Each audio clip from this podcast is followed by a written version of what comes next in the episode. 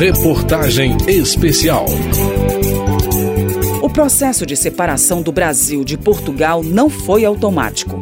Foi um rompimento longo, conflituoso, envolveu milhares de combatentes e teve muitas mortes em algumas províncias brasileiras. Acompanhe as chamadas Guerras de Independência na reportagem de Eduardo Tramarim.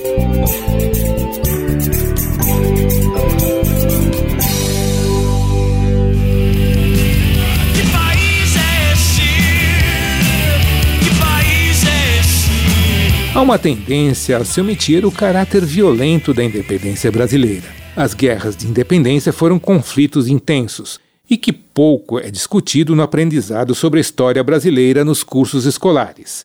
É o que adverte o escritor e jornalista Eduardo Bueno, autor do livro Dicionário da Independência 200 anos em 200 verbetes. Infelizmente, no colégio, a história é uma sequência tediosa de nomes solenes e datas vazias as crianças, depois adolescentes, depois jovens adultos, sentados ali num banco escolar, com um professor despejando nomes e datas sem sangue, sem sêmen, sem suor e sem violência. O Brasil é um país muito violento né? e ainda incutindo justamente a ideia de que o Brasil é um país manso e pacífico, a terra do homem cordial. Para ter uma ideia daquele tempo histórico, o jornalista cita um texto de um livro de uma escritora inglesa contando o momento daquelas guerras. A Maria Graham foi uma inglesa que veio para ser uma preceptora da princesa Dona Maria da Glória, que era filha da Dona Leopoldina com o Dom Pedro. E ela escreveu um livro maravilhoso em 1824 chamado Viagem ao Brasil, no qual ela diz a seguinte frase: a obra de diminuir o papel dos brasileiros, de esquecer os combatentes, os soldados, os mortos, os feridos e o martírio de Joana Angélica, a luta de Maria Quitéria, as misérias sofridas pelo povo, tanto na Bahia quanto no Maranhão, em seu esforço de tornar o Brasil um país independente e elevar Dom Pedro I ao trono, é um esforço impatriótico que empobrece a nação e a despoja do seu patrimônio cívico e espiritual. No extenso território brasileiro, algumas províncias estavam sob forte influência militar lusitana e elas eram bem mais afinadas economicamente com Lisboa do que com o Rio de Janeiro, como explica o professor de História Jorge Félix, da Universidade Federal de Pernambuco. A gente tem que ter sempre em mente que o processo de independência ele é um processo que não é automático, né? até porque a notícia demorou a chegar né, em algumas das regiões do país. E havia também interesses locais né, que nem todos apontavam automaticamente para a adesão à independência proposta primeiro lá no Rio. Então havia um clima aqui bastante agitado né, em relação ao processo de independência e não necessariamente um clima de adesão ao Rio de Janeiro. Tese que o escritor Eduardo Bueno complementa. É evidente que um processo de rompimento, de separação, como foi a independência do Brasil com relação a Portugal, não ia ser manso e pacífico. Quando, no dia 9 de janeiro de 1822, o Dom Pedro faz o famoso Dia do Fico, ali já configurou um rompimento, já configurou uma situação que não teria volta. E embora houvesse inquietações, levantes, uns tiroteios esparsos ali, não tinha havido ainda, de fato, guerra. E aí essas guerras vão se precipitar a partir do momento em que, em 7 de setembro, se bem que a irreversibilidade mesmo se dá quando ele é aclamado imperador, no dia do aniversário dele, 12 de outubro. Naquele momento, interesses divergentes e ressentimentos vieram à tona.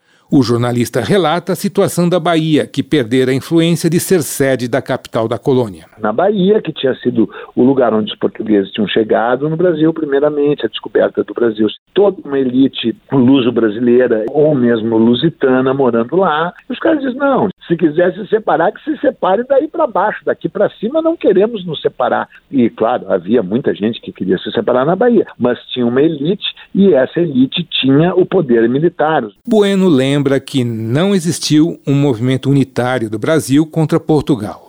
mas uma série de conflitos locais que somaram mais de 3 mil mortes entre brasileiros e portugueses. No Brasil, a gente diz as guerras da independência porque não houve uma guerra unitária, única, foram conflitos que estouraram em lugares diferentes. Então, justamente por não ter havido a guerra da independência, Portugal não aceitou, não reconheceu a independência do Brasil. Então estouram na Bahia e no Maranhão e no Piauí uma série das guerras de independência que custaram a vida de mais de 3 mil pessoas. As guerras de independência se encerraram pouco mais de um ano após a coroação do primeiro imperador brasileiro, Dom Pedro I. As resistências internas à independência política foram revertidas pela ação militar das tropas imperiais brasileiras ao custo de muitas vidas. A primeira resistência caiu na Bahia, província que era de forte tradição portuguesa. Com o bloqueio naval da cidade pela Marinha Imperial, os portugueses capitularam em 2 de julho de 1823. Semanas depois, caíram o Piauí e o Maranhão cujas elites agrícolas e a burguesia comercial tinham vínculos fortes com Lisboa. Em 15 de agosto, a resistência do Grão-Pará é vencida. A província do Rio Negro, atual Amazonas, caiu em 9 de novembro. Em 1824, terminou a resistência na província Cisplatina, atual Uruguai. Possivelmente o último reduto de resistência lusa a cair no país tenha sido a ilha de Fernando de Noronha, provavelmente devido ao seu isolamento no Atlântico. O caso curioso é explicado pelo professor de História, Jorge Félix. Foi noticiado no jornal publicado por Frei Caneca, que chamava o TIFES Pernambucano, no dia 26 de fevereiro de 1824, a notícia de que em janeiro de 1824 tinha chegado a informação de que lá em Fernando Noronha ainda tremulava a bandeira portuguesa e não a bandeira do Brasil independente.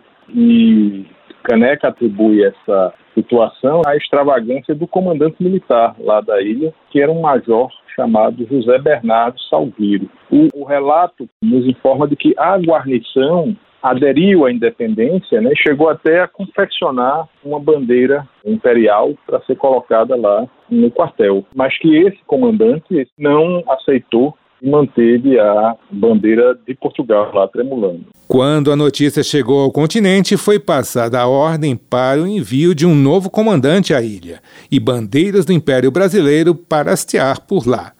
Debeladas as resistências internas, faltava o reconhecimento diplomático dos portugueses.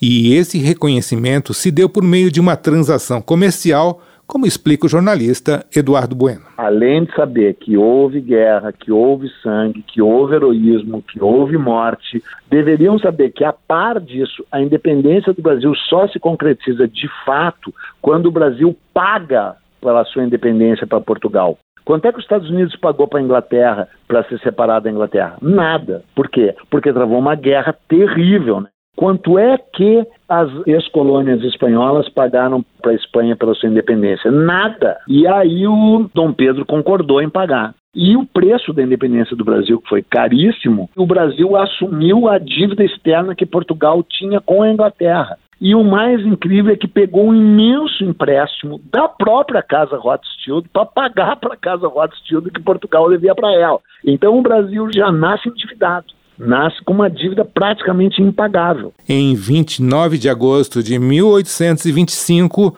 a assinatura do Tratado da Amizade e Aliança entre Brasil e Portugal reconhece a nova nação.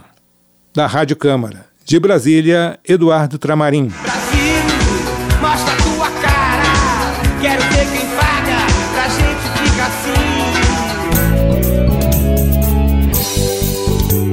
Amanhã, na quarta reportagem desta série sobre o bicentenário da República, a abordagem sobre as comemorações da independência brasileira em três tempos: nos 100 anos, 150 anos e nos dias de hoje.